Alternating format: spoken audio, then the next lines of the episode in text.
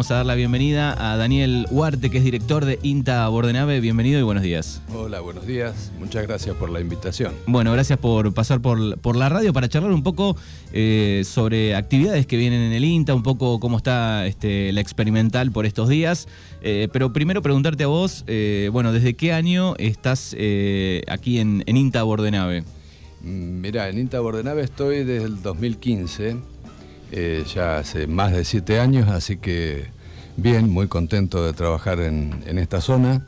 Este, venía de, otro lugar, siempre en INTA, ¿no? Siempre en INTA, ¿desde qué año? Y no quisiera deschavarme, pero en relación con el INTA estoy desde el año 1986. Claro. Así que son muchos años muchos años. Y este, oficialmente en el INTA es 2005 pero siempre en relación con la, con la institución. Bien, ¿y, dónde, de, dónde sos eh, oriundo? Y oriundo de Tres Arroyos, así que... Así que entre, para, entre Bordenave y, Mar del Plata...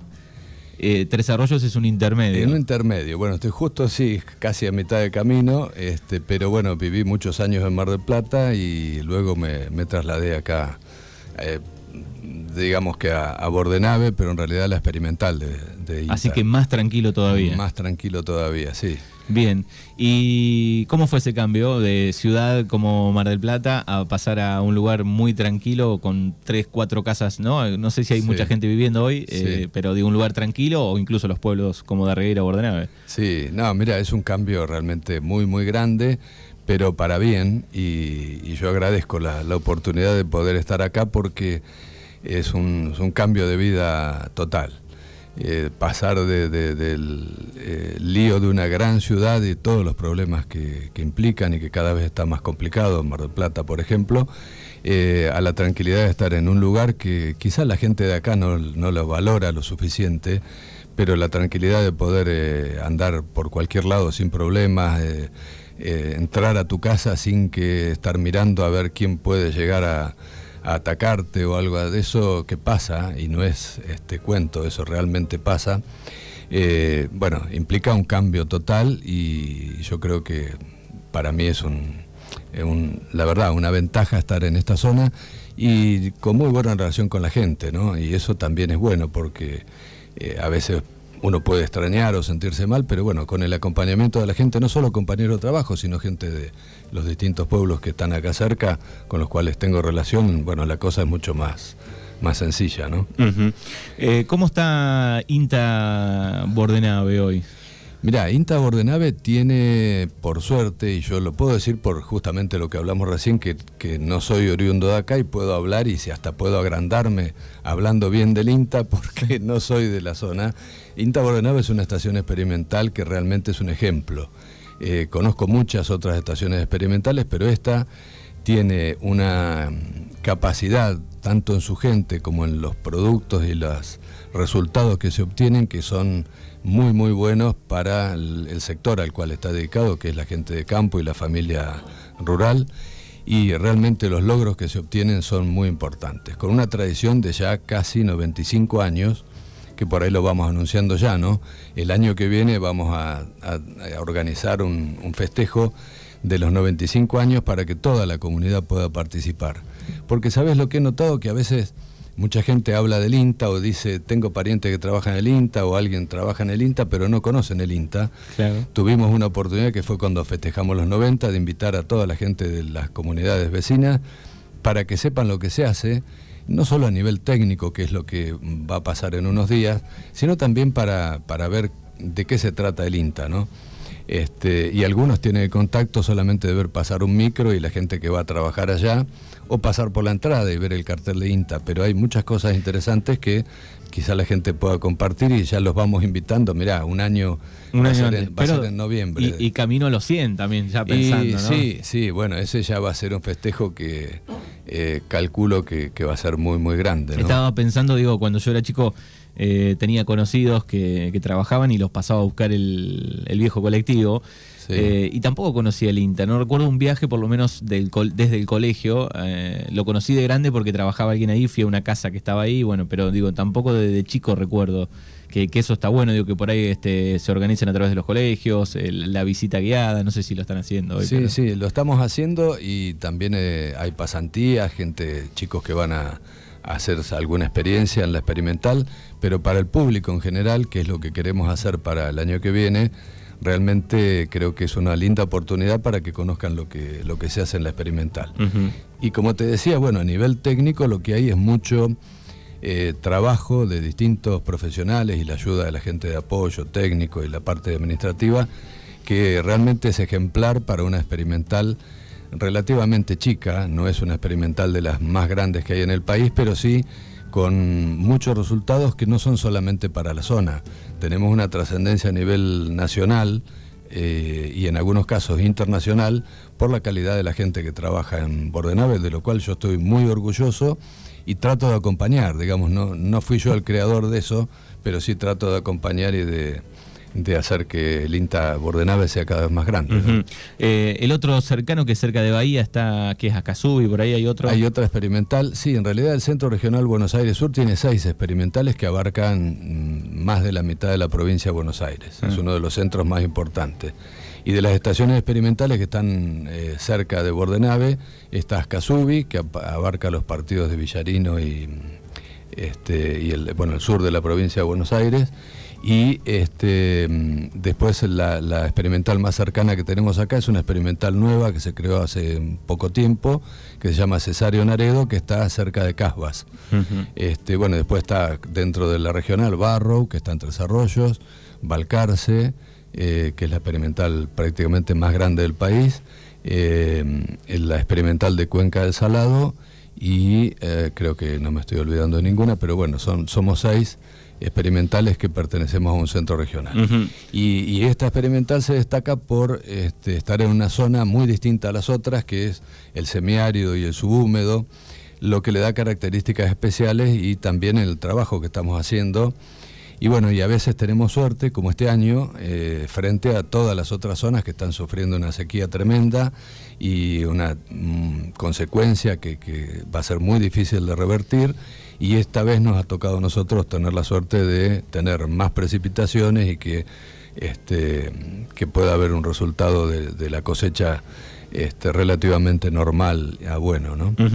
Eh, hablando de, todos los INTA, ¿no? Estaba pensando, digo, bueno, mm, está pensado, me parece, por región, ¿no? Porque va cambiando el clima, va cambiando el lugar, digo, pero hay una bajada de línea general, digo, con algunos, con algunas cosas y después cada INTA, digo, presenta sus proyectos. Sí, en realidad es, eh, estamos organizados de, una manera en que todo el INTA responde a una política nacional de, tecnología este, propia del INTA y eh, la forma de trabajar es a través de programas que tienen distintas este, actividades. Los programas, por ejemplo, algunos de los que participamos nosotros de cereales oleaginosas, este, de agroecología, de ganadería, bueno, está dividido de suelos, está dividido en, distintos programas y después cada zona, de acuerdo a las necesidades, de acuerdo a lo que se va programando, se va trabajando en, temas que son más zonales. Pero como te decía, la nuestra tiene una proyección nacional. Este, así que quizá productos que se obtienen en esta, en esta experimental eh, son utilizados también a nivel de, de todo el país prácticamente. Apuestan también mucho a lo agroecológico, sabemos que cuesta, que tiene que ver con algo económico también, ¿no? que, el Estado tiene que apoyar también, ¿no? Digo, es, eh, pero digo, va, moviendo de a poco. Sí, sí, hay una, una cuestión que yo creo que, hay que entender y que no pasa solamente por la, la agroecología, sino por hacer las cosas de forma racional. Entonces todo lo que estamos haciendo siempre está ligado a el cuidado del medio ambiente, eh, de trabajar mejor, de aprovechar recursos que quizá están eh, o mal gastados o mal este, usados, mal usados. El cuidado de la tierra. Y exactamente. Bueno, la agroecología es una propuesta, es una ciencia en realidad que tiene propuestas para hacer las cosas mejor y que comparte toda una filosofía con mucha gente que pretende este, desarrollar la agricultura sin el uso de agroquímicos este, y está la otra que es la, agricultura convencional, que este, poco a poco va transformándose y va entendiendo que hay cuestiones que hay que hacerlas mejor, como utilizar buenas prácticas agrícolas, aprovechar una cuestión que, bueno, que es especialidad también de esta experimental, que es este, los logros que se obtienen en genética, que por ahí permite, este, antes de que ocurra alguna, algún evento, tenerlo previsto y de esa forma evitar el uso de, más productos químicos. Y en el caso de usarlos, usarlo en forma racional. bueno, la agroecología va avanzando y creo que es una cuestión de convivencia entre filosofías de trabajo, pero este, tenemos que llegar a algo que supere lo que estamos haciendo ahora. Y en ese sentido vamos, ¿no? Estamos charlando con Daniel Huarte, que es ingeniero agrónomo, ¿correcto, digo? Eh, director de, INTA Bordenave. Eh, eh, te quería preguntar cómo, qué cantidad de, trabajadores hay hoy en, en, INTA Bordenave y cómo está la situación. Sabemos que venían haciendo algunos reclamos, sabemos también que según el gobierno que esté de turno hay este, más financiación, menos financiación. Sí, bueno, en realidad INTA Bordenave tiene alrededor de 100 personas, incluyendo no solamente personal de INTA, sino vinculaciones que tenemos a través, por ejemplo, en este, en este partido, con el partido de Puan, que es gente que, de la municipalidad que trabaja en INTA. Eh, y además tenemos algo que es el sistema de extensión, que abarca eh, cuatro agencias de extensión, de Bahía Blanca, Pigüé, Torkins y Pringles, más este, el partido Rosales y, la propia eh, oficina de extensión de aquí de, de Puan, y que está ubicada en la propia experimental. Eh, así que somos alrededor de 100 personas que trabajamos mm, para toda la, región. Y mm, en cuanto a presupuestos, si me preguntas, eh, a veces se complica un poco, quizá, mm, bueno, por la situación que, vive el país, que todos conocemos, y el INTA tiene un presupuesto propio que, este, bueno, nos vamos adaptando a las, a las posibilidades que tenemos. Este, y respecto de, cómo está el personal y, este, y la gente que, trabaja, ha habido cierto hay cierto descontento y hemos tenido algo que nos preocupa mucho, que es la salida de gente que antes estaba eh, trabajando en INTA y ha encontrado en la actividad privada o en otra, otra forma de desarrollarse profesionalmente y hemos tenido una baja de personal eh, lo cual es muy difícil de reemplazar, es lamentable que pase, pero...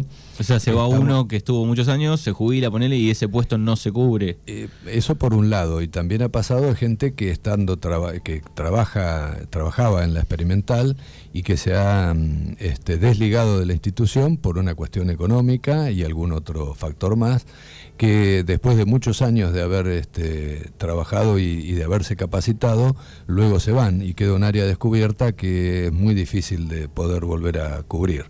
Así que esa es una, una situación que se está dando y que nosotros, bueno, tratamos de hacer lo posible para, para evitar consecuencias, pero bueno, no, no está al alcance nuestro resolverlo, por lo menos por ahora. muy bien. Bueno, hay una actividad el, próximo martes, este 1 de noviembre, que se llama Tranqueras Abierta 2022, que va a ser una jornada técnica a campo, ¿no? Sí, bueno, eso es eh, justamente el próximo evento que eh, me gustaría aprovechar, ya que estamos charlando de INTA, de aprovechar a que productores y profesionales este, nos acompañen y que vayan a, la experimental para ver cuáles son los resultados y los logros que se le están proponiendo a, los productores, eh, que tienen que ver, en este caso, básicamente con la parte agrícola y la parte ganadera, y va a haber dos, este, dos circuitos, dos formas de visitarlo alternadamente, este, que tiene que ver con este, cereales de invierno, por un lado, eh, donde se, en realidad van a ser recorridas a campo y este, paradas con los profesionales que están a cargo de cada uno de los sectores para que expliquen y muestren. Bueno, se van a ver variedades, se van a ver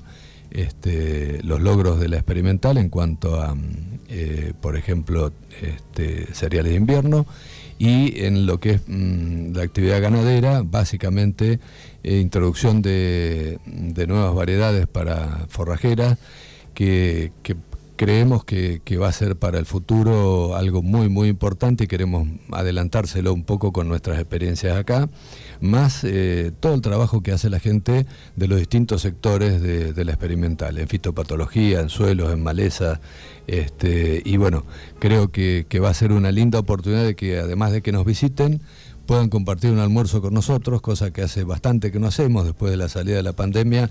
Esta es la, digamos, el, único evento en el que nos vamos a reencontrar prácticamente así a gran escala. Bien, así, que... esa es la invitación que, este, como vos bien lo dijiste, es el, martes primero. Hay una pre-inscripción habría, hay una prescripción que es importante que, se haga para que nosotros podamos tener idea de cuánta gente va a estar, sobre todo para organizar la gira en distintos medios eh, por el campo y también por el tema del almuerzo. Una cuestión de logística, nos gustaría que se puedan prescribir. Vos tenés ahí los datos como para pasarlo, pero bueno, por teléfono eh, sería fácil. Exactamente, eh, hay un número que es el 2924 496 015. 496 015, ahí se comunican. Eh, porque esto va a ser el próximo martes. Y, te, quería preguntar sobre esto, digo, eh, cuando organizan este tipo de, encuentros, digo, eh, el, productor se acerca, digo, cuesta incorporar cosas nuevas. Ustedes dicen, bueno, mira, estamos pensando un poco más adelante en el futuro, no sé, de, la alimentación de los animales, digo, ¿cuesta incorporar esas nuevas técnicas, nuevas cosas?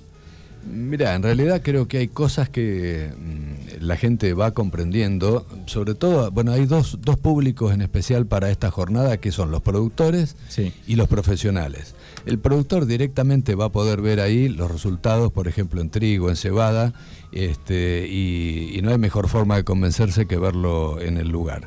Este, y después la otra parte importante de nuestro trabajo, que es la relación con los profesionales, con los ingenieros agrónomos básicamente eh, y veterinarios de la zona, que son los que asesoran a los productores, entonces es una manera de estar en contacto con ellos y de multiplicar el conocimiento. Así que bueno, se van a encontrar en, esta jornada y creo que, que va a ser de, mucho éxito porque está haciendo falta conocer estas cosas. ¿no? Nuestra propuesta siempre es eh, hacia adelante, con mucho tiempo de, de previsión este, y de a poco se van incorporando. Hay cosas que, son mucho más rápidos, como cambiar de una variedad a otra, eh, que eso es simplemente comprar otra, otra variedad de semilla, pero después hay cuestiones que tienen que ver con el manejo del suelo, con el, uso de, agroquímicos, con el control de malezas resistentes, todo eso lleva un tiempo y requiere de quizá más trabajo de la gente.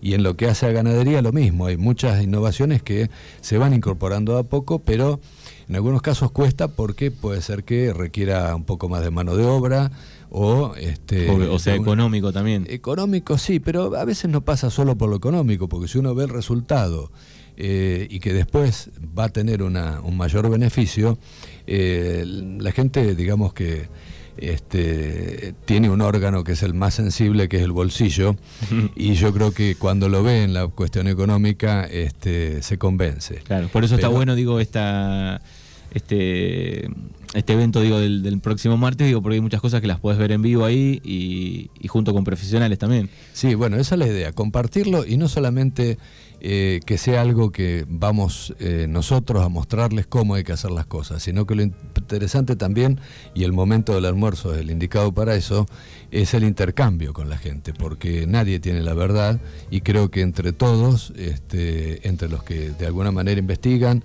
los que hacen transferencia o extensión, y hay mucho testimonio ahí también, ¿no? En la charla de, seguramente la experiencia de los productores y de los profesionales van a ser parte del intercambio, van a estar las empresas también que de alguna manera están relacionadas con nosotros en una exposición y en los lugares donde se hace la, visita. Este, que también van a poder hablar de, sus productos y de, su tecnología. Entonces, bueno, una linda oportunidad para intercambiar, para hacer este, ida y vuelta que, proponemos. Y bueno, así que yo creo que va a ser de mucha importancia que este, la gente, además de anotarse antes, eh, después nos acompañe, ¿no? Y, ¿Van a estar los bomberos voluntarios también de, de, borde? Sí, los bomberos voluntarios van a estar a cargo de parte de la organización y del servicio de cantina, cosa de asegurarnos que podamos comer tranquilos, este, porque tienen mucha experiencia, es gente amiga, siempre tratamos de compartir en la experimental con las instituciones locales y creímos en este caso que con los bomberos voluntarios estamos sumando prácticamente a todas las instituciones de Bordenave que, este, que de alguna forma están este, ligadas a los bomberos voluntarios. Así que además de un gusto de tenerlos y que colaboren y trabajen junto con nosotros desde hace mucho tiempo, en este caso se van a ocupar de la parte este, gastronómica. Y eso es importante también, ¿no? Bueno, Daniel, te agradecemos por estos minutos, por pasar por la radio y, informar un poco cómo está hoy INTA Bordenave. Bueno, te agradezco mucho, la verdad que es una linda oportunidad, me gustaría que siguiéramos manteniendo el contacto te invito a que vengas vos también, seguramente vas a poder hacer alguna nota que después difundirás acá en la FM. Y bueno, encantado y lo reitero la invitación para todos, es el martes primero a las ocho y media de la mañana en la estación experimental Bordenave. Muy bien, gracias. gracias a vos. Daniel Huarte, director de Inta, Inta Bordenave aquí en Mañanas Urbanas. En esta temporada rompemos el aire con las canciones que más te gustan. 105.5 Libertad Radio. Estamos con vos. Primavera 2022. Rompe la voz también. Rompe la voz también.